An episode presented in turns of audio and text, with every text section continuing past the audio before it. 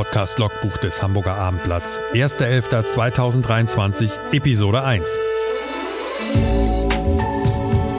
Bäcker am Morgen. Alles, was die Stadt bewegt. Der tägliche Podcast vom Hamburger Abendblatt. Heute unsere Premierenausgabe und zwar mit diesen Themen. Das Desaster rund um den Elbtower, diese Bauruine, wenn sie denn eine bleibt, alles rund um den Baustopp von dem Mann, der das alles exklusiv fürs Abendblatt aufgedeckt hat, nämlich von unserem Chefreporter Ulrich Gastorf. Wie geht es mit den stillgelegten Baustellen von René Benko weiter? Die AfD auch in Hamburg deutlich über 10 Prozent. Wenn denn heute Wahlen wären, das geht nämlich aus unserer exklusiven Umfrage hervor, die wir für Becker am Morgen durchgeführt haben. Aber als erstes sollten wir uns vielleicht einmal vorstellen, das gehört sich ja so, und Sie als Hörer sollten ja auch wissen, mit wem Sie es hier zu tun haben. Mein Name ist Marcel Becker. Ich darf diesen Podcast jeden Tag präsentieren, also täglich heißt Montag bis Freitag jeweils immer ab 6 Uhr. Und ich mache das ganze Projekt zusammen mit meinem leitenden Redakteur. Er sorgt dafür, dass ich nicht über die Stränge schlage. Herzlich willkommen, Sebastian Günther. Hallo Marcel. Sebastian, wir fragen doch vielleicht zuerst mal den Chefredakteur des Abendblatts. Das ist übrigens auch unser gemeinsamer Chef, Lars Haider. Was zum Teufel soll dieser Podcast und warum ausgerechnet mit mir? Ich habe immer von einem Podcast früh am Morgen geträumt, in dem man erfährt, was die Stadt, was Hamburg bewegt und was man alles wissen muss, um gut in den Tag zu starten. Und dass dieser Podcast nun ein Abendblatt-Podcast ist mit dem legendären Marcel Becker. Das macht mich stolz und freut mich sehr. Viel, viel Erfolg und viel Spaß beim Hören an alle. Danke, Lars. Und mal schauen, wie sich das alles hier entwickelt. Sebastian und ich, wir haben uns auf jeden Fall vorgenommen, die Themen so breit wie möglich anzusprechen, auch Aspekte mit in die Diskussion zu bringen, die man zuerst vielleicht als schräg oder absolut unpassend abtut oder die einem wehtun oder mit dem man aneckt. Aber das passiert ja im Moment eigentlich ständig. Man kriegt ja irgendwie immer Gegenwind, egal was man sagt. Also für uns ist ganz wichtig, wir diskutieren hier ohne Schaum vorm Mund und wir hören uns zu. Das mal als Einstieg sozusagen vorneweg. Frage. Wen hat Immobilientycoon Reni Benko im Moment wahrscheinlich ziemlich auf dem Kieker? Es könnte unser Chefreporter Ulrich Gastdorf sein. Denn Ulrich hat das Fiasko, sprich die unglaubliche Story um den Baustopp des Elbtowers aufgedeckt. Übrigens die aktuell größte und wichtigste Baustelle unserer Stadt. Und Uli ist hier bei uns im Podcaststudio. Also wir, das Hamburger Abendblatt, hatten die Geschichte als erstes. Dank dir, Uli. Du gibst mittlerweile auch Interviews im TV für den ORF, den öffentlich-rechtlichen Rundfunk in Österreich. Das finde ich irre. Also es ist großartig. Seit wann bist du den Problemen von Benko auf der Spur? Also dem Problem von Benko bin ich schon seit Monaten auf der Spur, weil ja immer wieder Medienberichte auch kamen, dass es denen finanziell so schlecht geht. Hm. Aber es gab auch seit Wochen haben sich immer mehr die Gerüchte verdichtet, dass eben, und so fing das Ganze bei uns ja in Hamburg an, dieser Baustopp am Gänsemarkt ist. Ja. Das war ja dann sozusagen die erste ja. Story, die wir exklusiv hatten. Das ja. war vorvergangene Woche. Und dann kamen wieder die nächsten Gerüchte auf, ach, denen geht's ja immer schlechter. Und dann hörte man ja auch, guck mal, die Firma aus dem Benko-Reich geht pleite, die geht pleite. Und dann kam ja die Sache letzte Woche genau mit dem Ape dass wir das da bestätigt bekommen haben. Und deine Inform Informanten und Quellen, die verrätst du natürlich nicht, das ist logisch. Aber du bist bestens informiert und kannst uns vielleicht einen Einblick in deine Recherche geben. Wie hast du das geschafft? Also wo, wo war die, die Bruchstelle, wo du gesagt hast, jetzt kommt das Ganze ins Rollen? Du Gerüchte sind ja Gerüchte. Genau, und wenn diese Gerüchte sich nicht verhärten, dann hm. bleiben es Gerüchte. Ja. Und ganz gefährlich, solche Gerüchte einfach zu schreiben. Bei ja. dem ähm, Ja, wir hätten ja schon längst eine Klage am Hals. Ja, natürlich. Das haben wir nämlich bislang auch nicht bekommen. Und ja. ich habe ja schon viele Jahre mit der Signa zu tun. Also wir hatten mit denen noch nie juristische Auseinandersetzung, weil eben alles stimmt. In diesem Fall war es halt so, dass man ähm, beim Ape Tower habe ich Informanten aus der Immobilienbranche die dann immer sagen, pass auf, wir haben das und das gehört. Und in diesem Fall war ja das Glück, dass dann auch gleich die Firma, die ja. die viel, viel Geld von Benko, von der Signa erhalten soll, nämlich die Loop-Gruppe, die den Ape Tower Rohbau macht, das dann ja auch tatsächlich bestätigt hat, dass man aufhört zu arbeiten, weil man kein Geld bekommt. Ich sag mal, für alle Hamburger, die im Moment pendeln und über die Elbbrücken rein und rausfahren, ist das ja schon ein Schauspiel. Ne? Man guckt ja da immer hin und hat sich ja schon gewundert, wie schnell das Ding gewachsen ist und jetzt wächst gar nicht mehr. Da geht ja gar nichts. Also da geht jetzt aktuell wohl überhaupt nichts. Da werden noch ein paar Menschen mal sein, müssen wir Baustellen, Bewachung hm. haben. Aber das Krasse ist ja, genau, die haben das Ding ja auf über 100 Meter ziemlich schnell hochgezogen. Und das Interessante ist, wenn wir auch ein bisschen aus dem Nähkästchen plaudern, es ist gar nicht so lange her, so, ach ja, parallel als ich den Baustopp am Gänsemarkt anfragte, sagte der Signer-Sprecher noch zu mir, Mensch, wir sind jetzt über, wird zwei Wochen hier etwa, über 100 Meter, kommt doch mal viel- wieder auf der Baustelle vorbei. Und das Witzige war, ich weiß nicht, ob er es einfach nicht wusste oder nicht wahrhaben wollte, weil zu dem Zeitpunkt war ja nach seiner Meinung noch alles super. Da wollte man noch zeigen, wie toll das da läuft. Und jetzt, äh, wie gesagt, äh, zwei Wochen später, wie du schon sagtest, geht gar nichts mehr. Man hat immer Angst, glaube ich, wenn man da rüberfährt über die Elbbrücken, dass das, ich komme gerade aus Griechenland, ne? Da stehen ganz viele Ruinen. Ja. Na wirklich, jetzt stehen ja. ganz viele Ruinen in Athen. So, und dann haben wir jetzt auch schon gesagt, nicht, dass wir da so eine, wie in Griechenland, so eine Ruine haben, über 100 Meter hoch. Weil du das jetzt schon ansprichst Ja. mit diesem, mit diesem, man guckt da hin und sieht eine Ruine. Kann es die neue Elbphilharmonie werden, im Guten wie im Schlechten? Auf jeden Fall äh, von der, also von der Kostenexplosion, die, das, Ding ist ja schon rund 200 Millionen teurer, ähm, als Wie es werden immer. sollte, liegt ja jetzt glaube ich knapp unter also 69 Millionen oder sowas Hm. in der Art. Ich glaube es nicht tatsächlich, Marcel, dass es eine neue Elbphilharmonie Hm. wird. Warum nicht? Also du glaubst, es wird zu Ende gebaut Es wird zu Ende gebaut, garantiert. und muss die Stadt zahlen? Die Stadt kann bei einem längeren, also wenn es jetzt länger ausfällt, wenn der länger Baustopp ist oder irgendwie, es gibt da Vertragsklauseln, dann kann die Stadt ein Vorkaufsrecht für dieses Objekt irgendwie, wie auch immer, ziehen. Aber das ist, also da sind natürlich noch ein paar juristische Hürden. Also die Stadt kann jetzt nicht, und außerdem müssten sie dann ja den Preis bezahlen. Ja. Die können sich ja nicht den Preis aussuchen. Und die Siegner braucht Geld. Also da habe auch, habe ich auch schon mit der Politik, mit dem SPD-Fraktionschef zum Beispiel gesprochen, Dirk Kienchef, der sagt, das sieht er nicht als Option, dass die Stadt das macht. Aber, wie du ja auch weißt, da ist ja unter anderem der liebe Klaus-Michael Kühne mit drin Ja. im Elbtower. Der sagt momentan komischerweise nichts, der sagt uns immer was. Wollte ich gerade sagen, also HSV ist ja immer dabei, bei dem Hafen ist er immer dabei, aber jetzt geht's ihm sozusagen ja ein bisschen mit an Kragen, in Anführungszeichen. Zehn Prozent, glaube ich, hat er. an- Ja, genau. Und jetzt, jetzt ist er abgetaucht. Naja, ich glaube, ich glaube, er würde, wer ihn kennt, er würde gerne etwas sagen. Nur wahrscheinlich, äh, da Hm. Macht er sagen die Berater angreifbar? momentan, lass es. Die äh, Commerzbank ist ja, wie du Hm. weißt, auch mit investiert. Warum wird das weitergebaut? Weil entweder wird ein Kühne oder eine Commerz Real, wie gesagt, eine Commerzbank Tochter, das Ganze übernehmen. Weil, ganz ehrlich gesagt, die Reputation Hm. von einem Klaus-Michael Kühne und auch von so einer Bank Und für Hamburg, auch für, für- die Stadt. für die Stadt auch. Und ich meine, wir wissen alle, wer hat damals kurz bevor er nach Berlin ging, Lass mich kurz überlegen. Entschuldige. Ich glaube, unser Bundeskanzler kann das sein. Genau. Unser Bundeskanzler Olaf Scholz hat ja damals den ganzen Deal vorgestellt und war auch ganz begeistert, dass es nur so ein toller Mensch wie der René Benko umsetzt. Und hat alle Kritiker auch ganz schön angemacht. Also Ja. so nach dem Motto, jetzt haltet mal die Füße hier still, ich weiß schon, was ich tue. Und es gab ja immer Kritik. Also es gibt ja, die Kritik ist ja nie verstummt, auch aus Hm. den eigenen Reihen. Es gibt ja den SPD-Politiker Markus Schreiber, Hm. der ja immer ordentlich draufgehauen hat. Ähm, Und ich, gut, ich meine, dann Frau Sudmann von den Linken. Für die ist es natürlich jetzt eine Art, Ja. auch wenn es sich doof anhört, Genugtuung. Ja, klar. Aber müssen wir auch ganz fair sein, äh, Marcel. Diese Lage auf dem, auf dem Immobilienmarkt hat sich natürlich auch verändert. Und ich sag mal, jemand, der Monopoly spielt, wie René Benko, wie die Siegner, der hat jetzt ein Problem. Also wenn jetzt nicht Ah, die, Stopp, stopp, stopp. Also das finde ich ja ganz spannend, was du gerade sagst, Uli. Du sagst, auf der einen Seite konnte das keiner vorhersehen. Das stimmt. Ich glaube, das ist ja die allgemein, die Lage auf der ganzen Welt konnte ja keiner vorhersehen. Aber auf der anderen Seite sagst du, der hat Monopoly gespielt. Dann war es ja von Anfang an etwas, wo, wo Fachleute wahrscheinlich gesagt haben, das Ding ist nicht ganz sauber, was der da macht. Ja, das war ja immer so. Der hat ja immer, ähm, der hat ja immer weiter gekauft und immer größer, immer neue Projekte. Und das war ja in Hamburg genauso. Der hat ja in Hamburg äh, so viele Immobilien, ich sag mal, Alster Arkaden, ich sag mal Kaufmannshaus, ich sag mal Alsterhaus, so und dann immer neue Projekte angeschoben noch. Aber ich habe das natürlich im Vorfeld in den letzten Jahren auch immer gelesen und, und Leute wie Benko polarisieren ja auch, muss man ja mal sagen. Also der Erfolg ist ja auch nicht immer etwas, was dir dann den Zuspruch bringt, im Gegenteil. Was mich nur so wundert ist, ich als Laie lese das und denke, ja, komischer Typ, aber macht ja ganz schön viel Geld. Aber wenn du sagst Experten, bezeichnen das, was er da macht, als, ich benutze den Begriff jetzt nochmal, Monopoly.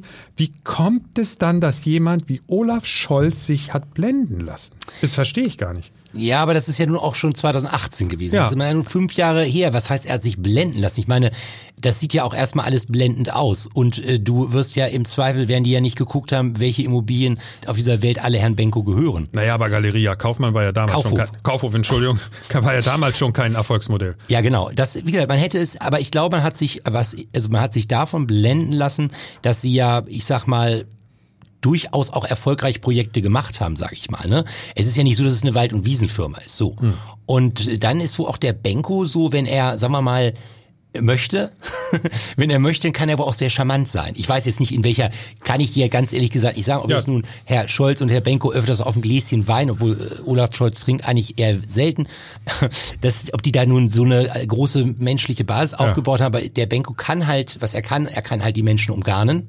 Mhm. Und er kann halt die Menschen begeistern. Aber das können ja diese Leute auch meistens. Ja. Das ist ja ein Teil ihres Geheimerfolges. Oder genau, aber Erfolgsgeheimnis. So. Du siehst ja auch, weil wir gerade beim Blenden lassen waren, ich meine, Klaus-Michael Kühn, den wir eben schon erwähnt haben.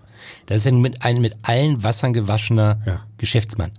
Und der ist ja da auch investiert in so einem, ja, in so einem Elbtor. Also ich glaube, das, was Benko kann, ist halt, er kann sich verkaufen. Hm. Oder das können auch seine Manager, ne? Deshalb.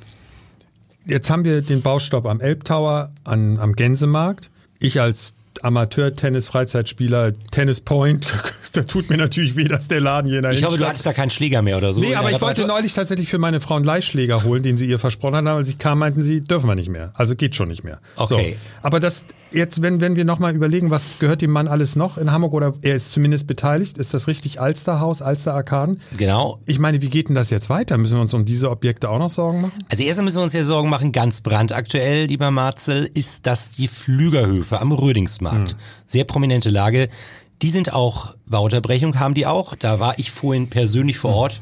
Da sagten die Bauarbeiter nur, wir ziehen hier ab und der Bauunternehmer sagte nur, ja, das ist halt wie beim Ape Tower. Ähm, wir kriegen halt unser Geld nicht und darum arbeiten wir auch nicht weiter. Was denen, genau, du meintest, wie es weitergeht, Entschuldigung. Ich ja, war, die, die Angst einfach, was ja. noch passieren könnte. Kommen auch andere Objekte in Schwierigkeiten. Ja, die, die sind zwar fertig gebaut, grad, das aber... Wollt, nee, ich wollte gerade sagen, was ja noch ganz spannend ist. Benko gehört ja, wie gesagt, die Alster-Arkaden und wenn man da jetzt das ist ja quasi ein neuer Wallecke Jungfernstieg, mhm. wo Wempe ist. Und man weiß, auch dort ist ein großes Gerüst, weil das gesamte Gebäudekomplex wird umgebaut. Wempe ist ja deshalb zu Ladaschen Oelke gezogen, mhm. am neuen Ball. Die Frage ist, was passiert, wenn das Gebäude nicht umgebaut wird? Dann könnte nämlich auch Wempe nicht wieder auf ihre ähm, angestammte Fläche ziehen. Und dann hättest du quasi eine, also quasi eine Riesenbaustelle, genau wie gesagt, neuer Wall, Jungfernstieg, also prominenter geht's ja nicht. Man sieht so richtig, dass der sich so in der Innenstadt ja auch richtig ausgebreitet. Ne? Wir haben eben das Kaufmannshaus schon angesprochen in Wahrheit will er sich ja eigentlich von den meisten, oder die Siegner müssen wir mal sagen, will sich ja auch von diesen Objekten trennen. Also ihnen gehören übrigens auch noch an Kolonnadenhäuser. Das ist ja quasi, wenn du vom Gänsemarkt hm. durchguckst, ne, da, da haben die auch noch Objekte, die verkauft werden sollen. Also ich habe das gerade gesagt, ein ähm, Makler sagte zu mir in der vergangenen Woche, die ganzen Sachen sind im Schaufenster. Das heißt, Schaufenster heißt, hm. kannst du, ja, kannst du, kannst du kaufen. Genau, ja. ja. Also Uli, du steckst ja in dem Thema wahnsinnig tief drin. Das ist schon beeindruckend und da werden wir sicherlich in den nächsten Wochen, wenn du Zeit und Lust hast, bei uns hier im Podcaststudio nochmal zusammensitzen. Zum Schluss würde ich dir gerne noch einen Leserbrief äh, zitieren, den wir vorgestern im Blatt hatten und zwar von Carsten Nikolaisen. Vielleicht hast du ihn äh, nicht gelesen. Deswegen, ich, ich finde, der, der bringt das gut auf den Punkt. Spätestens seit der Übernahme von Karstadt Kaufhof, bei denen riesige Summen an Steuergeld verbrannt sind, hätte man die Siegner-Gruppe sehr kritisch betrachten müssen. Ich fürchte, die Stadt Hamburg hat nach dem Verkauf des Holzenareals einmal mehr auf das falsche Pferd gesetzt. Hat der Leser recht? Das muss man leider sagen, da hat der Leser wohl recht. okay, vielen Dank, Uli. In 2025 wird in Hamburg eine neue Bürgerschaft gewählt.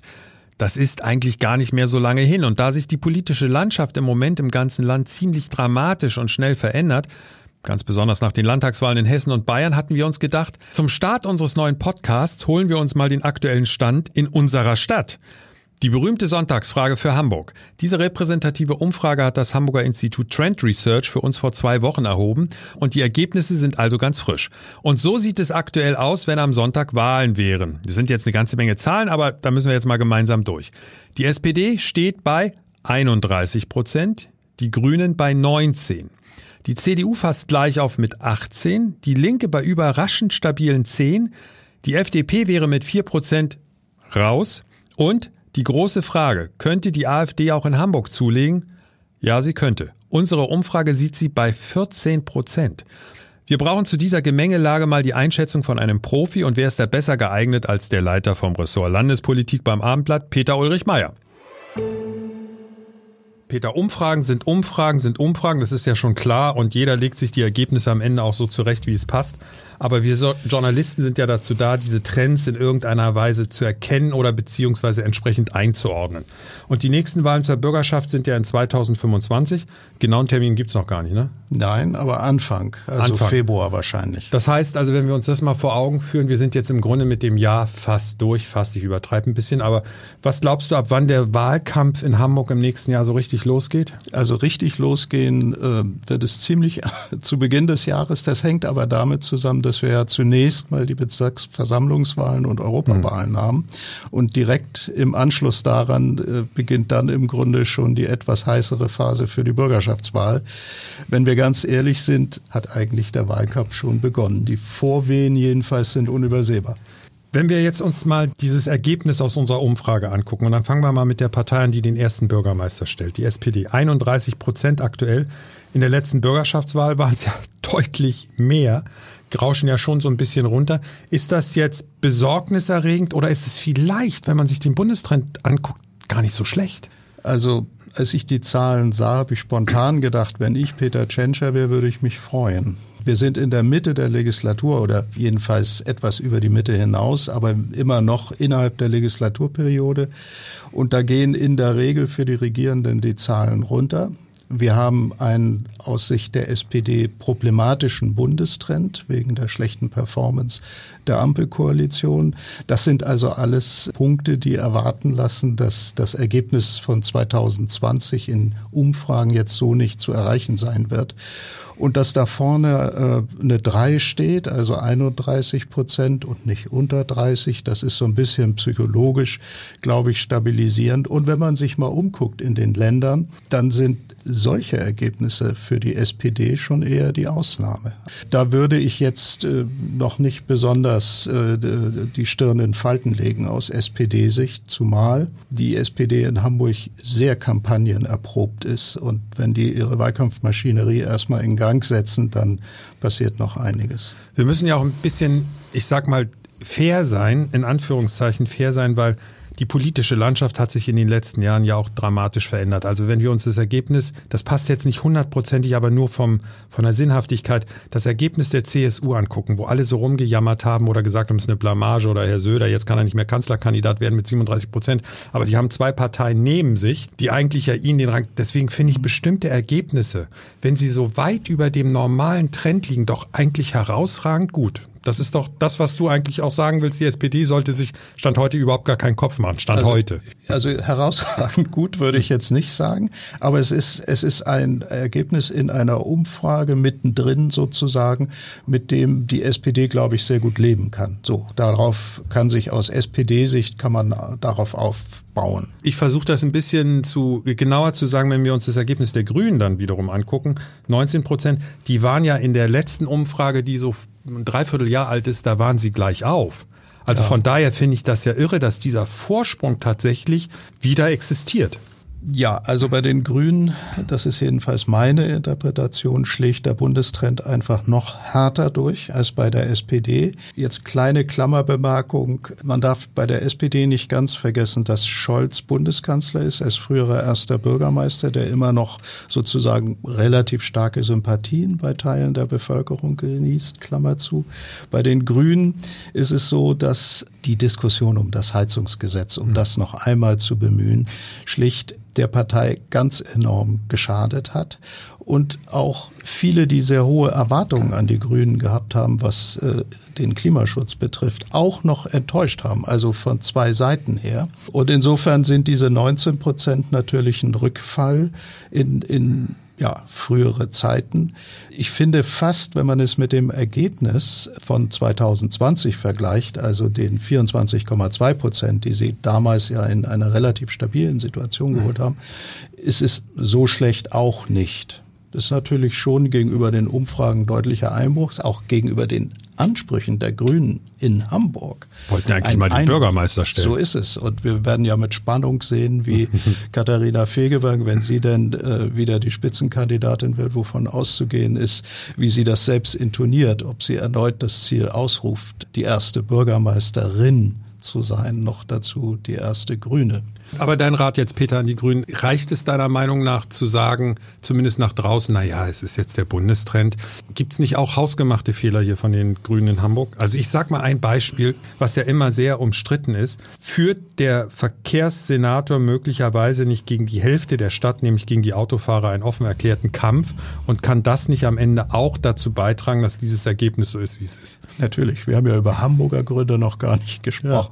Ich würde ja gar nicht sagen, dass er einen Kampf wirklich führt. Viele werden es aber so wahrnehmen. Mhm tatsächlich glaube ich, fährt er vergleichsweise für grüne Verhältnisse vergleichsweise moderaten Kurs. Trotzdem nehmen es viele so wahr. Wir haben mehr Radfahrspuren und äh, breitere Fußwege und es ist vielleicht schwieriger. Und ein paar Baustellen. Und viele Baustellen. ja, aber das mit den Baustellen ist ja so eine Sache. Lange haben wir eben auch beklagt den, den äh, Sanierungsstau ja. der Straßen. Das finde ich ist auch ein Punkt, der berücksichtigt werden muss. Aber um zurück auf deine Frage zu kommen, natürlich. Die Verkehrspolitik ist in Wahrheit hoch emotional in so einer dicht besiedelten Stadt wie Hamburg. Insofern spielt das eine Rolle. Das Ressort von Katharina Fegebank, die Wissenschaft, ist nicht so allgemein präsent. Da ist es hm. viel schwieriger, öffentlich wirksam zu punkten. Hm. Das ist in dem Inner Circle der Akademiker ist das anders, aber sozusagen auf die Breite gesehen. Und dann haben wir mit Anna Gallina als Justizsenatorin natürlich jemand, die schon ein Stück weit durch die Geschichte, durch den Prozess gegen hm. ihren früheren Lebensgefährten auch ein Stück weit geschwächt gewesen ist. Gut, das ist nun mit dem Urteil sozusagen erstmal abgehakt. Ja, das ist so ein bisschen äh, die Lage für die Grünen die vielleicht nicht so eine richtige Sympathieträgerbehörde haben. Ich hatte mir das eigentlich für den Schluss aufgehoben, zu sagen, dieser in Anführungszeichen, du weißt, wie ich das meine, dieser Schill-Moment, den Hamburg ja schon mal erlebt hat. Mhm. Und jetzt diese Justizsenatorin angesprochen. Was ist mit dem Thema Hauptbahnhof? Was ist mit dem Thema innere Sicherheit? Könnte das den Grünen auch den Weg, sage ich mal, zu einem besseren Ergebnis möglicherweise erschweren? Also den Grünen glaube ich nicht so sehr. Das ist das entscheidende Moment für die SPD. Hm. Zwar ist es richtig zu sagen, dass bei der Schill-Wahl damals die rot-grüne Mehrheit verloren ging, weil die Grünen verloren haben, nicht die SPD. Trotzdem in der Wahrnehmung und sozusagen in der politischen Geschichte wird das immer als Niederlage der SPD angesehen und so würde ich es auch betrachten. Es ist damals der SPD nicht gelungen, das Thema innere Sicherheit zu beherrschen. Und jetzt besteht tatsächlich zum ersten Mal seit 20 Jahren aus meiner Sicht wieder die Gefahr, dass wir in eine instabile Lage der inneren Sicherheit kommen. Das hängt im Wesentlichen mit der offenen Drogenszene äh, am Hauptbahnhof zusammen. Aber es reicht auch, dass es ein paar spektakuläre Kriminalfälle gibt und schon ist das Thema oben auf.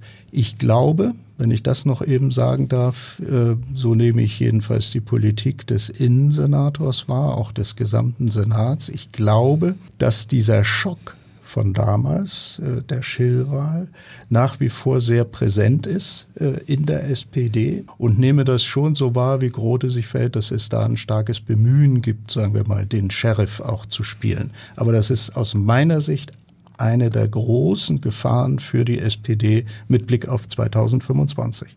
Wenn wir jetzt über die, ich sage jetzt mal in Anführungszeichen, Verlierer gesprochen haben, müssen wir ja auch fairerweise sagen, dass in unserer Umfrage es, ich sag mal, zweieinhalb Gewinner gibt. Also den ein Gewinner ist ja eindeutig die CDU plötzlich bei 18 gleich auf mit den Grünen. Musste sich diese Partei hier vielleicht in Hamburg einfach wiederholen? Ist jetzt auch so ein gewisses Normalmaß da? Oder ist es auch ein großer Erfolg von Ihrem Spitzenkandidaten oder dem Gesicht, was Sie im Moment haben, von Dennis Thering? Die 11,2 Prozent, die die CDU 2020 eingefahren hat, das war nicht das Normalmaß für die konservative Partei in einer Stadt wie Hamburg. Das ist die CDU in Hamburg. Die auch mal eine absolute Mehrheit hatten, ne? Ja, da, wenn, wir, wenn wir die Dinge so genau auseinanderfieseln wollen, würde ich versuchen zu erklären, was die damalige ja. CDU von der heutigen ja, unterscheidet. Gerne. Aber, aber nur mal eben bei ja. dem einen Punkt bleiben. Also diese 11,2 Prozent 2020 waren in Anführungszeichen gesprochen ein irreguläres Ergebnis. Mhm. Also ein bisschen mehr ist die CDU in Hamburg in jedem Fall wert. Sie ist, wenn alle Faktoren zusammenstimmen, auch die gesamte politische Stimmung, ist sie immer gut für Mitte 20 Prozent nach mhm. wie vor. Und jetzt kommt hinzu, wenn dann äh, jemand wie Ole von Beust äh, Spitzenkandidat und später eben erster Bürgermeister ist, der mit seiner ganzen Art ja kein typischer Konservativer mhm. gewesen ist, sondern so ein bisschen liberale Weltoffenheit immer dargestellt hat in seiner Politik, dann kann es auch nochmal deutlich nach oben gehen.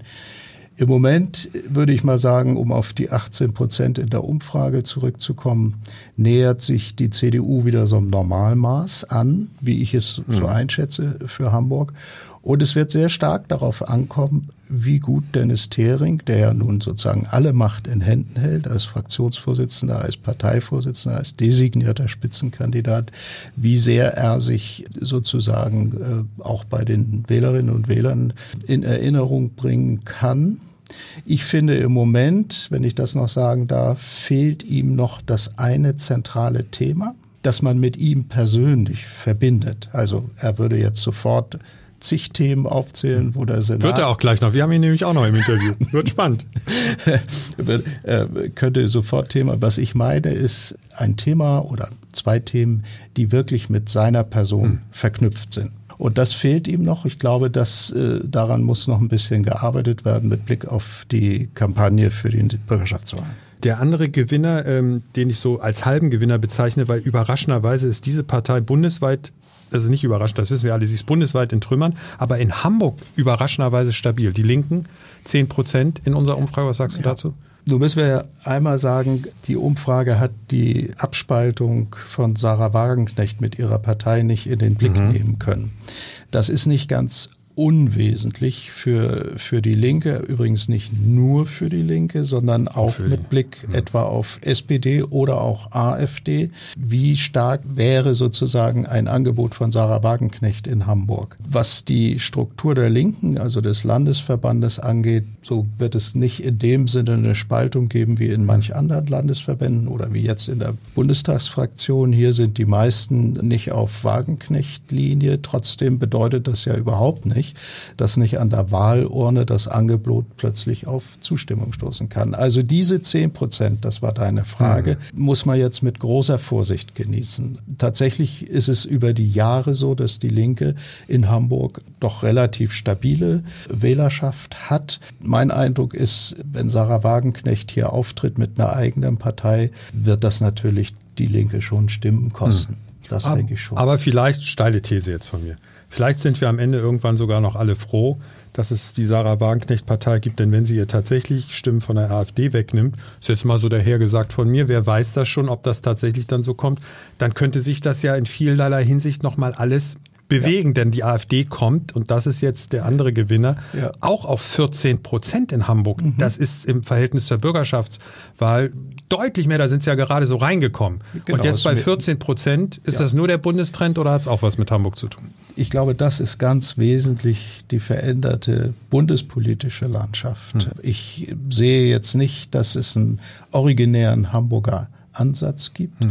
Die, die Hamburger AfD hat nicht die Köpfe, äh, so dass man sozusagen mit, mit den führenden Leuten die Partei identifizieren würde. Ich glaube, das ist sehr stark der Bundestrend und die höchst bedenkliche Entwicklung, dass äh, rechtspopulistische Positionen eben bis in die Mitte der Gesellschaft inzwischen ausgreifen. Bei 14 Prozent ist schon ein Brett für Hamburg, hätte ich nicht ja, gedacht. Aber das auf der anderen Seite ist es so, dass, glaube ich, auch Hamburg sich so einem bundesweiten Trend an nicht der komplett. Stelle nicht verschließen kann. Mhm. Das letzte Mal, ich erinnere noch gut den Wahlabend, als äh, die AfD-Leute gezittert haben, die FDP-Leute gezittert haben und am Ende haben, hat die AfD gelacht und die FDP war draußen. Ne? Und das ist auch, und damit kommen wir zum Schluss eigentlich, das Ergebnis für die FDP Aktuell 4 Prozent. Das ist ja, muss man auch immer dazu sagen, die Abweichungen sind bei solchen Umfragen zwei bis drei Prozentpunkte. Das heißt, die FDP könnte auch drin sein. Aber der Trend ist ja eher in Hamburg. Brauchen wir die FDP so ungefähr, würden die Wähler sagen im Moment. Gibt von Olaf Scholz den schönen Satz, liberal sind wir selbst. Äh, als er noch erster Bürgermeister war, das ist natürlich frech gesprochen. Mhm. Die FDP hat in Hamburg aus meiner Sicht eigentlich nur dann eine Chance, wenn sie an der Spitze einen attraktiven Kandidaten, eine Kandidatin hat. Katja Suding hat das äh, in Hamburg exemplarisch äh, vorgeführt. sie hat es auch geschafft, diese notorisch zerstrittene Partei jedenfalls phasenweise zu einen und eben zweimal in die Bürgerschaft geführt. Ich sehe im Moment nicht den attraktiven oder die attraktive Kandidatin an der Spitze. Michael Kruse hat sich äh, auf die Bundespolitik hm. verlegt, sicherlich ein sehr, sehr talentierter junger Politiker, so dass ich mal sagen würde, diese vier Prozent für die FDP, die dürften relativ prognosesicher sein in diesem Fall. wird die FDP jetzt nicht so gern hören. Peter, vielen Dank für deine Einschätzung und ich bin mir ganz sicher, du hast ja eben uns schon gesagt, ab wann es den Wahlkampf in Hamburg gibt. Das wird nicht dein letzter Besuch bei uns im Podcaststudio gewesen sein. Vielen Dank. Hat mich gefreut. Vielen Dank. Wir hatten einen der Gewinner in unserer Umfrage ja eben genannt, die Hamburger CDU. Und kaum ist Peter aus dem Studio raus, sitzt hier schon der nächste Gast. Und zwar, Überraschung, von der CDU. Dennis Thering, Vorsitzender der CDU-Bürgerschaftsfraktion und Landesvorsitzender. Und damit hallo und herzlich willkommen. Moin, moin, Herr Becker, hi. So, ich fange jetzt mal ein bisschen flapsig an, ja, nicht übel nehmen, aber was zum Teufel machen Sie eigentlich hier? Ja, das habe ich mich bis eben auch gefragt, bis ich hörte, dass es eine neue Umfrage gibt. Ich bin sehr gespannt und freue mich auf die erste Podcast-Folge. Ja, Sie sind in der ersten Folge, das stimmt. Aber ich, ich will auf was anderes hinaus. Wir zeichnen, ich sage das mal jetzt ganz ehrlich für alle Hörer, am Feiertag schon auf. Und ich frage einfach mal, weil wir ja so viel immer über das Leben von Politikern hören und wie viel die zu tun haben und an welchen Tag. Was sagt eigentlich die Familie, wenn Papa Daddy am Feiertag in die Stadt fährt, um ein Interview zu geben? Auch wenn es fürs Hamburger Abendblatt ist. Jetzt mal ehrlich. ja, das ist natürlich immer ambitioniert, aber ich habe wirklich ganz, ganz viel Glück, dass ich eine tolle Frau habe, eine tolle Tochter, die mich super unterstützen, das auch möglich also, machen. Sie halten Ihnen den Rücken frei. Sie halten mir extrem so den Rücken frei. Aber ich habe meiner Tochter tatsächlich versprochen, wenn ich heute Abend nach Hause komme, ähm, dann gehen wir nochmal um die Häuser und äh, werden ein bisschen nochmal ähm, Was heißt noch Halloween Häuser gehen? Ach, Halloween, ja, ja stimmt. Halloween. Und also Sie gehen mit. wollen wir, ja, habe ich meiner Tochter versprochen, dass wir heute nochmal an den Haustüren klingeln und vielleicht gibt ja der ein oder andere äh, noch ein paar Süßigkeiten. Ja, unbedingt. Und Sie haben heute für das Interview zugesagt, es geht ja um diese aktuelle Umfrage, Sie haben es eben angesprochen. Die haben wir exklusiv für Hamburg in Auftrag gegeben. Und wir haben gefragt, wem würden die Hamburger aktuell ihre Stimme geben? Das ist ja das Prinzip der Sonntagsfrage. Und da erinnern wir uns noch einmal ganz kurz, wie das für die CDU, können wir Ihnen jetzt nicht ersparen, bei der letzten Bürgerschaftswahl ausging. Ich will gleich auf den Punkt kommen und nicht drum herum reden. Es ist ein bitterer Tag für die CDU Deutschlands. Es ist ein historisches, historisch schlechtes Wahlergebnis für die CDU in Hamburg und daran gibt es nichts schön zu reden.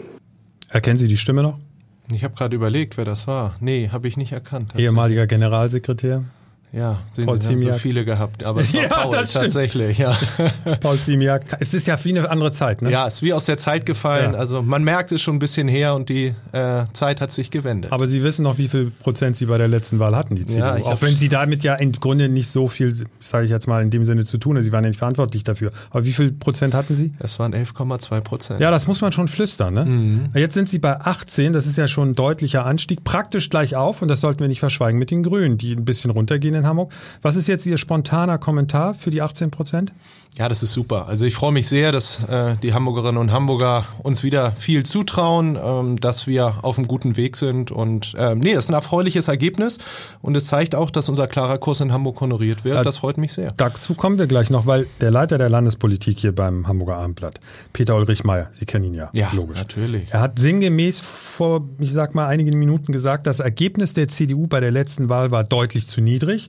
Das ist jetzt der Ansatz von Normalisierung, aber sie müsste schon auf einen Wert deutlich deutlich über 20 Prozent kommen. Hat er recht? Natürlich hast du als, als Volkspartei, als wahrscheinlich einzig letzte verbliebene Volkspartei in Deutschland den Anspruch, möglichst weit vorne zu liegen. Das ist gar keine Frage. Es ist ein guter Zwischenstep, wenn man sieht, wir haben uns um sieben Prozent äh, Punkte verbessert. Das ist natürlich äh, gigantisch gut, aber ich glaube, bei der Performance des Senats äh, geht da noch mehr und wir sind voll motiviert und wollen ähm, natürlich, und das habe ich ähm, auch immer gesagt, wir wollen die Bürgerschaftswahl 2025 gewinnen und ich glaube, wir sind da auf einem guten Weg. Oh, gewinnen, da kommen wir gleich noch zu. Er hat noch was gesagt, der Peter. Was Dennis Thering und der CDU in unserer Stadt fehlt, sinngemäß ist das ganz große Thema, womit sie die Leute ansprechen bzw. einsammeln. Und er sagte dann auch voraus, sie würden ihm nicht zustimmen. Nein, tatsächlich nicht. Und wir haben ja gesehen, gerade im letzten halben Jahr, ähm, die Kriminalitätszahlen explodieren. Ähm, ähm, viele Hamburgerinnen und Hamburger fühlen sich nicht mehr sicher. Ich glaube, das ist schon ein ganz, ganz großes Thema, wo wir als CDU auch eine sehr, sehr große Kompetenzzuschreibung haben. Ich glaube, das Thema innere Sicherheit äh, wird eins der wahlentscheidenden Themen werden. Und ist es, haben wir in unserer Umfrage auch gesehen. Genau, wissen wir. Ähm, es war lange Jahre nicht so, aber die SPD, ähm, aber auch die Grünen haben es jetzt lange Jahre schleifen lassen und das ist jetzt die Konsequenz. Also ich glaube, das ist eins der ganz, ganz großen Themen und Politik ist so schnelllebig, da wird noch so viel kommen und schauen Sie sich die Verkehrspolitik in unserer Stadt an. Äh, die bringt viele Menschen in Hamburg tagtäglich. Ja, da können wir Ihnen gleich auch noch ein kleines Schmankerl bieten, aber wir wollen ja nicht zu viel verraten. Es ist ein gutes Zwischenergebnis. Sie sagen, es ist ein Zwischenschritt. Aber Sie haben eben, wenn ich Sie richtig verstanden habe, auch formuliert, Sie wollen stärkste Partei werden. Das ist jetzt aber schon sehr ambitioniert. Die SPD ist immerhin noch bei 31 Prozent. Sie bei 18. Das ist schon noch ein Unterschied. Ne, ich meine, ich bin Fußballer aus Leidenschaft. Ich bin nie auf den Platz gegangen, um zu sagen, ich will unentschieden spielen oder mhm. verlieren. Ich wollte immer gewinnen und äh, deshalb ist für uns klar, wir wollen die Wahl gewinnen. Ähm, die Stimmung in der Stadt kippt, äh, das merkt man auch und von daher haben wir jetzt noch äh, gut 14 Monate Zeit. Das ist noch eine lange Zeit in der Politik. Mhm.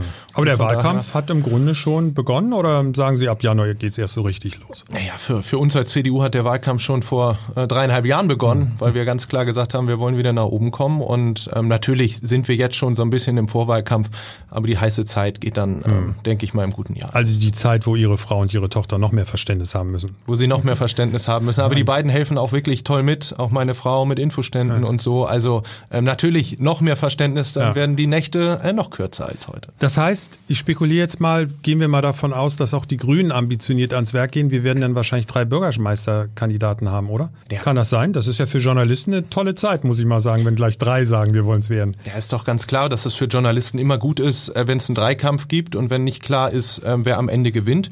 Ich habe immer gesagt, wir wollen äh, die Wahl zu einem Dreikampf machen. Danach sieht das jetzt aktuell aus und von daher bin ich da sehr, sehr gespannt drauf, was da noch ja. kommt wir sind total motiviert. Ja, ja, das ist, das ist, das ist ja auch völlig in Ordnung. Und ich, ich finde das ja auch völlig verständlich, dass Sie jetzt sagen, Achtung, wir sind wieder da und jetzt passt mal auf, die 31 Prozent der SPD sind ja auch nur ein Zwischenstand. Die haben verloren. Wer weiß, ob das nicht noch weiter runtergeht. Es ist ja für Wähler, finde ich, auch immer ganz wichtig zu wissen, was passiert nach der Wahl. Ich will ja nicht nur eine Partei wählen, sondern ich will ja auch wissen, was macht die Partei dann damit. Käme dann ja möglicherweise auch eine große Koalition in Frage, SPD, CDU für Sie als wie, wie nennt man das so schön? Das ist ein schlimmes Wort, glaube ich, für einen Politiker Juniorpartner, aber so wäre es ja. Naja, wir merken ja ähm, tagtäglich, dass SPD und Grüne eigentlich keine Gemeinsamkeiten mehr haben. Also diese hm. Koalition ist ähm, heute schon am Ende. So, jetzt gucken Sie, dass Sie irgendwie die nächsten anderthalb Jahre noch durchkommen. Streit ist da ja an der Tagesordnung und wir als CDU haben immer gesagt... Ist es so schlimm wie eine Ampel, würden Sie sagen? Oder ist, Sie wissen vielleicht noch ein bisschen also, mehr als wir, aber also ich glaube, das ist ähm, zumindest das, was ich aus Berlin höre und aus Hamburg, äh, ist das äh, auf demselben Niveau. Ähm, man vertraut sich dort nicht. Man hat ja auch keine Gemeinsamkeiten. Schauen Sie sich hm. die ganzen großen Themen an. A26 aus, Kühlbrandquerung. Wir haben so große Mammutprojekte hm. vor uns, wo die beiden Koalitionspartner sich nicht einig werden. Und von daher sagen wir als CDU, wir wollen äh, ab 2025 ähm, die Stadt äh, wieder regieren. Ähm, das ist, glaube ich, auch ganz, ganz wichtig. Das würde der Stadt auch gut tun. Und wir werden aber ohne Koalitionsaussage ins Rennen Rennen gehen. Wir kämpfen für CDU pur und wer einen Politikwechsel in Hamburg möchte, der wählt die CDU. Nur wer die CDU wählt, weiß am Ende des Tages auch, dass wir SPD und Grüne äh, diese, diese Koalition dann auch beenden können und das ist unser Anspruch. Aber Herr Thering, jetzt mal im Umkehrschluss. Ich, also der Wähler, an sich, das unbekannte Wesen. Man, man, ja immer, man redet ja immer so leicht darüber und meint im Grunde immer sich selbst. Aber ich stelle mir das jetzt vor. Sie sagen gerade, Sie wollen, Sie wollen regieren und Sie wollen, man muss CDU wählen und was dann kommt, sieht man mal. Sie weichen der Frage ja wieder aus. kann ich auch verstehen, aber wir grillen Sie trotzdem noch mal ein bisschen in der Richtung. Kann es mir auch als CDU-Wähler passieren, dass aus irgendeinem Grund am Ende ich sehe, ach, Sie gehen in eine Koalition mit den Grünen? Also wenn ich mir die Umfragen nee, angucke, wird das jetzt aktuell nicht äh, funktionieren. ähm, und wie gesagt, es bleibt dabei, auch wenn, wenn Ihnen das natürlich als Journalist nicht gefällt. Wir gehen ohne Koalitionsaussage ins mhm. Rennen. Ähm, wir wollen ähm, die Wahl gewinnen, dafür kämpfen wir. Und kann wer die CDU wählt, der kann sich darauf verlassen, dass er CDU pur bekommt. Ja, ja, das kann ich auch verstehen, aber so kommt es ja meistens dann doch nicht in der Demokratie. Also Sie werden ja nicht die absolute Mehrheit bekommen. Davon können wir jetzt mal ausgehen. Da aber würde ich bei Ihnen sein, ja. Nehmen wir mal einen konkreten Punkt raus. Sie haben ihn selber ja schon angesprochen, Verkehrspolitik. Wir haben in unserer aktuellen Umfrage gefragt, die Frage geht äh, wortwörtlich so, sollten Autos komplett aus der Innenstadt verschwinden? Und jetzt mal ein kleines Quiz. Was glauben Sie, wie die Antwort der Hamburger ausfällt? Also ich würde meinen, dass die Mehrheit sagt, nein, sollten sie nicht. Korrekt. 59 Prozent sagen nein, 33 Prozent sagen ja. Tja. Ich finde, das ist jetzt ein deutliches Ergebnis, aber man darf ja nicht vergessen, die 33 Prozent, das ist nicht wenig. Die sagen, ich würde mir eine autofrei. Also das heißt, man, ja, man muss ja mit so einem Thema umgehen. Man kann immer natürlich sagen, Mehrheit ist Mehrheit, ist mir doch egal. Aber ich habe das Gefühl und ich bin im Gegensatz zu Sebastian, derjenige von uns, der immer mit dem Auto ins Büro kommt, ähm, dass das schon auch ein sehr emotionales Thema ist. Und wenn man dann einfach nur mit Schwarz-Weiß vorangeht, könnte ich mir vorstellen, dass das relativ schwierig ist. Also jemand, der Radfahrer ist, ist ja sehr emotional bei der Sache, genauso wie der Autofahrer, der sagt, ich lasse mir das nicht nehmen. Deswegen finde ich 59 Prozent ist klare Mehrheit. Aber 33 Prozent, die sagen, ich würde mir eine autofreie Innenstadt wünschen, sind nicht wenig. Also ich finde, ähm, dass das doch relativ wenig ist, hm. 33 Prozent aus dem ganz einfachen Grund, äh, weil wir sehen, dass SPD und Grünen seit Jahren äh, eine sehr einseitige Anti-Autofahrerpolitik machen und ganz offensichtlich äh, da nicht die Hamburgerinnen und Hamburger an ihrer Seite haben. Von daher ähm, ähm, erfreut mich der Wert und bestätigt uns auch ähm, in unserem Ansatz zu sagen, wir wollen keine autofreie Innenstadt haben. Ähm, einzelne ähm, ähm, Straßenzüge können sicherlich verkehrsberuhigt sein, aber eine autofreie Innenstadt wird es mit der CDU nicht geben. Finde ich ist auch eine klare Aussage. Ich, ich sage auch nochmal, es ist eine klare Mehrheit, aber es sind jetzt auch nicht wenig Menschen, die mit dem Herzen sagen, ich wünsche mir die Autos ja. raus. Aber kommen wir, ich, ich, ich komme nochmal mit der großen mhm. Koalition, mhm. nicht um Sie zu ärgern, sondern einfach um das mit Zahlen auch nochmal ja, zu untermauern. Gerne. 67 Prozent der CDU-Wähler sind gegen die autofreie Innenstadt. Also nochmal das mhm. Thema autofrei. 67 Prozent CDU-Wähler sagen, und bei der SPD sind es auch 61. Das heißt, da passt schon mal was zusammen, weil bei den Grünen sind 70 Prozent für die autofreie ja, Innenstadt. Also es bestätigt ja eigentlich so ein bisschen das, was Sie. Ja. Die SPD offensichtlich den falschen Koalitionspartner. Ja. ja, das ist eine interessante Aussage. Aber ich muss jetzt fairerweise noch mal eine Frage stellen. Ist denn das erklärte Ziel der Grünen tatsächlich eine verkehrsfreie Innenstadt? Ist das die Agenda vom, vom Verkehrsdienst? Offen ausgesprochen hat er das so noch nicht, aber man hat manchmal das Gefühl. Also wenn man sich die Verkehrspolitik ähm, der Grünen anguckt und auch äh, zwangsläufig der SPD, ähm, die wollen die Autos aus der gesamten Stadt mhm. raushaben. Und ähm, natürlich schlägt das grüne Herz auch in der Bürgerschaft für eine autofreie Innenstadt. Unser schlägt nicht dafür und ähm, äh, die SPD-Wähler wollen das offensichtlich auch nicht. Da Ganz sollte sich der Bürgermeister mal Gedanken machen, ob er seinen Verkehrssenator weiter so hofiert. Ja, ja, ja, das ist auch ein konkretes Thema. Wir werden den Verkehrssenator natürlich auch nochmal mit den Zahlen konfrontieren. Und ich finde, das ist schon, da spätestens sind die Zahlen mehr als eindeutig und da gibt es auch gar kein äh, Drumrumreden mehr. Zwei Themenkomplexe müssen wir auch noch mal ansprechen. Das eine ist, ich, auch das ist, es, es hängt einem so manchmal so ein bisschen zum Hals raus. Ihnen wahrscheinlich noch mehr als uns Journalisten, aber ich sag's, AfD und dann steht noch der rosa Elefant im Raum, Sarah Wagenknecht. Ähm, bei der letzten Bürgerschaftswahl ist die AfD so knapp ins Ziel getorkelt. Jetzt sind sie bei 14 Prozent. Was machen wir? Ja, das, das ist, ist ja nicht, das, das ist ja schon auch, hart. Das sehen wir auch am Bundestrend. Wir wissen aber auch, dass die AfD nicht die Lösung des Problems ist, sondern das Problem an sich. Und von daher aber warum ist die AfD sagen die Wähler das nicht auch, die die AfD wählen? Also man, ja, die allermeisten ja die, sagen, ja. sagen mhm. es ja. Es sind ja, wenn Sie sehen, 14 Prozent, ähm, gibt es eine ganz, ganz große Mehrheit, die die AfD nicht wählen. Das muss man im Umkehrschluss auch sagen. Und ähm, für uns bleibt es dabei. Die AfD ist eine äh, offen rassistische und in Teilen antisemitische Partei. Und von daher wird es mit uns, mit der AfD keinerlei Zusammenarbeit geben. Ähm, klar würde ich mir auch wünschen, dass der Balken von der AfD geringer ist als die 14 Prozent. Ähm, aber bis dahin ist ja noch ein bisschen Zeit bis zur Wahl. Und, ähm, aber Hamburg, und das merkt man auch, und das freut mich, wenn wir in andere Bundesländer gucken, da ist die AfD deutlich stärker, dass wir hier in Hamburg ähm, noch andere Ergebnisse für die AfD sehen. Ja. Auch vor dem Hintergrund, äh, was wir in Israel erleben, hat oder darf Antisemitismus in unserem Land keinen Platz haben. Und wir wissen, dass es ähm, Teile in der AfD gibt, äh, die auch ähm, antisemitisch unterwegs sind. Und noch ein Wort zu Sarah Wagenknecht. Wie sind die Aussichten Ihrer Meinung nach? Kann das, kann sie es in Hamburg theoretisch? Ist ja auch sehr spekulativ, aber macht ja immer Spaß, über sowas mal offen zu reden. Könnte sie es schaffen? Denn die Linke zum Beispiel, ich finde es erstaunlich stark und äh, stabil, ist bei ähm, 10 Prozent in Hamburg in unserer Umfrage. Das ist ja auch völlig abseits des Bundestrendes für die Linken. Ja, wundert mich tatsächlich auch, weil die Linke ja auch auf Bundesebene ähm, In Trümmern liegt. In Trümmern liegt. So Sarah Wagenknecht, wenn sie wirklich jetzt die Partei gründet, wo sie sich auf den Weg gemacht hat, ähm, ähm, wird es die Linke ähm, nicht mehr geben. Da sind sich, glaube ich, auch alle einig. Ob sie dann in Hamburg hier in die Bürgerschaft kommt, erstmal muss sie natürlich eine Partei gründen, einen Landesverband gründen. Ich meine, es sind auch nur noch 14 Monate. Ähm, kann ich nicht einschätzen.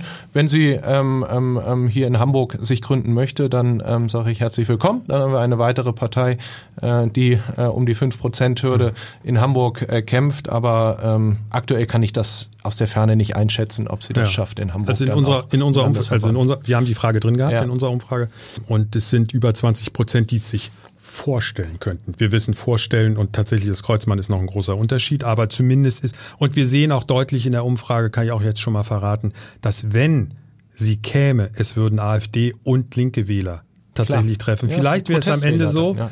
dass es die AfD schwächt und dann würden viele hinter vorgehaltener Hand wahrscheinlich sagen, gar nicht so schlecht, dass es die Partei gibt. Ja, mit Sicherheit. Also wenn wenn es eine Sarah Wagenknecht-Partei gibt, äh, dann wird die AfD natürlich äh, massiv auch an Stimmen verlieren. Weil Und das Protestpotenzial, was aktuell bei der AfD ist, würde dann gegebenenfalls äh, wieder ins andere Lager. Und erstaunlicherweise haben die Hamburger ja auch ein Herz etwas schrägere Parteien, Schillpartei, Stadtpartei.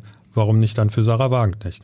Ja, wobei die Hamburgerinnen und Hamburger haben ja gerade mit diesen schrägen Parteien, die Sie jetzt gerade aufgezählt haben, auch ähm, perspektivisch schlechte Stimmt Erfahrungen gemacht. Von daher mache ich mir da jetzt überhaupt gar keine Sorge. Freue mich über den Moment, dass wir als CDU ähm, so stark zugelegt haben und das gibt Rückenwind für den Wahlkampf. Kann ich verstehen. Zum Schluss so ein bisschen, wie soll ich sagen, ich bin auf Tournee bei den Hamburger Spitzenpolitikern mit einem Anliegen. Und Sie sind der Erste, der sich jetzt das anhören muss. Könnte ich Ihnen das Versprechen abbringen am Wahlabend? Der ist ja erst in 2025, aber trotzdem auf folgende drei Floskeln zu verzichten, die Politiker immer und immer wieder bringen. Und wenn man Fernsehen, äh, wenn man an dem Abend äh, TV guckt, es kommt immer wieder. Das, die erste Floskel ist, ich danke den Wählerinnen und Wählern für ihr Vertrauen. Kommt meistens als Antwort auf eine Frage, die gar nicht gestellt wurde. Haben Sie es auch schon beobachtet oder würden Sie sagen, Sie sind auch anfällig für diese Floskel? Naja, natürlich. äh, wir sind natürlich abhängig von den Wählerinnen Ja. und Wählern und deshalb, wer einem das Vertrauen ausspricht, ich finde, das ist dann schon legitim, dass man sich dafür bedankt. Aber nicht als Antwort auf die Frage, die ganz anders lautet, bitte. Wenn die Frage ganz anders lautet, dann Denken Sie an mich in dem gebe ich. Ihnen recht, dann äh, werde ich 2025 im Februar an Sie denken. Und die zweite Floskel ist, wir haben einen leidenschaftlichen Wahlkampf geführt, daran hat es nicht gelegen. Also ich meine, das ist, glaube ich, das Mindeste, dass man einen leidenschaftlichen Wahlkampf führt, oder? Das meine ich auch und ähm, so wie Sie gerade die Antwort ähm, äh, zitiert haben, ähm, ist das ja dann die Antwort, wenn man ein schlechtes Ergebnis eingefahren hat, da wir das als ja CDU nicht, Genau. tun werden. Ja, ja, ja, ähm, ich mir gedacht. Können wir darauf auf jeden Fall schon mal So, verzichten. und jetzt die letzte Floskel und dann sind sie durch. Wir, Nancy Faeser hat sie gerade gebraucht in Hessen. Wir konnten uns mit unseren Themen in der öffentlichen Wahrnehmung nicht durchsetzen. Also was für mich denn immer heißt, dass die Wähler sich nicht dafür interessiert haben, schlecht. Ja, hat man die falschen Themen offensichtlich gesetzt. Okay, ja. kommt von Ihnen auch nicht. So, dann sehen Sie, Sie sind der Erste sozusagen, der das, der das unterschreibt. Bin ich sehr gespannt. Ich werde auf jeden Fall an dem Abend gucken, was Sie sagen und ähm, keiner weiß, wie es ausgeht, aber ich fand super, dass Sie sich auf jeden Fall die Zeit genommen haben für uns und äh, wir werden sicherlich während des Wahlkampfs noch das eine oder andere Mal uns im Podcaststudio vom Abendblatt treffen. Ja, freue ich mich sehr drauf. Vielen Dank. Vielen Dank.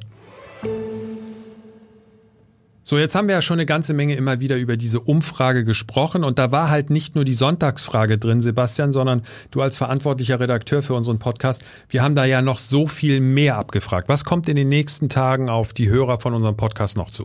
Du hast es eben im Interview mit Dennis Thering schon angesprochen und es ist eins der größten Themen in Ja. unserer Stadt, das Thema Verkehr. Aber hallo. Man kann ja auch sagen, hier sind zwei Gegensätze am Mikrofon. Zum einen der Moderator, Ja, ich bin Autofahrer. der mit einem Auto zur Arbeit kommt. Aber Zum auch privilegiert, muss ich sagen, denn, denn Parkplatz. ich habe einen Parkplatz. Kriege ich gestellt, also bin ich auch sehr dankbar für. Das ist aber privilegiert. Wer hat das schon?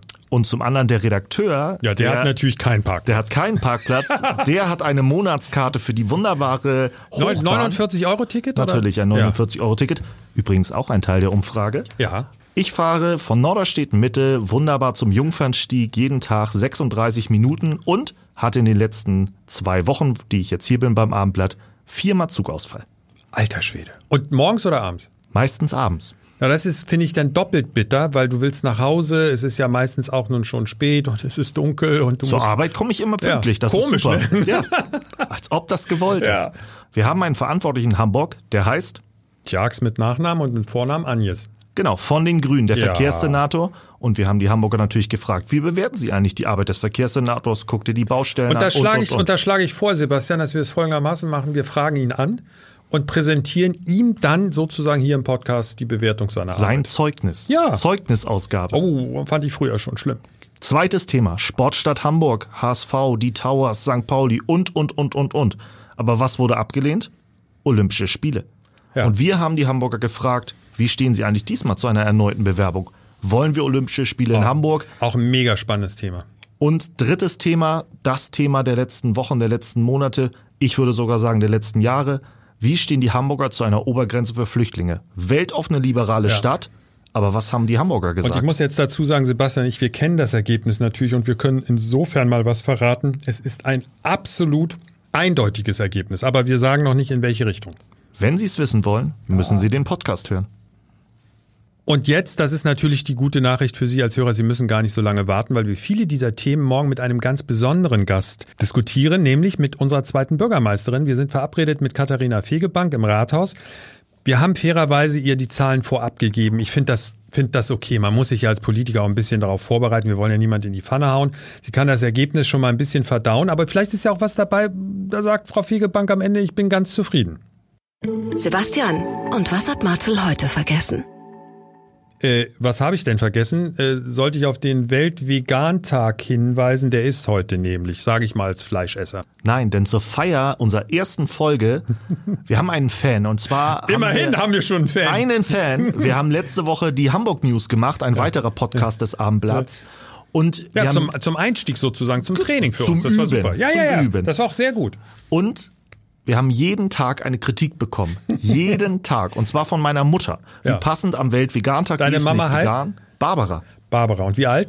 Darfst du das? Ja, das kommt, verrat mal. Das darf ich nicht Doch, sagen. das darfst du Wenn ich das sage, Ja, das musst du jetzt sagen. Komm. fast 60. Fast 60. Wenn sie das hört, wird sie sauer. 56. Okay, finde ich super Alter. Also, deine Mutter Barbara ist sozusagen die Hörerin der Stunde Null. Genau. Und ich, ich entnehme dem, dass sie uns jeden Tag kritisieren wird. Im Positiven wie im Negativen. Das ist korrekt. Ja, das ist doch super. Dann sagen wir jetzt erstmal Hallo Barbara, vielen Dank für die Unterstützung. Hallo und, Mama. Ja, hallo Mama.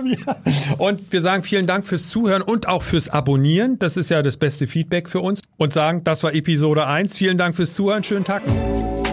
Ein Podcast von Funke.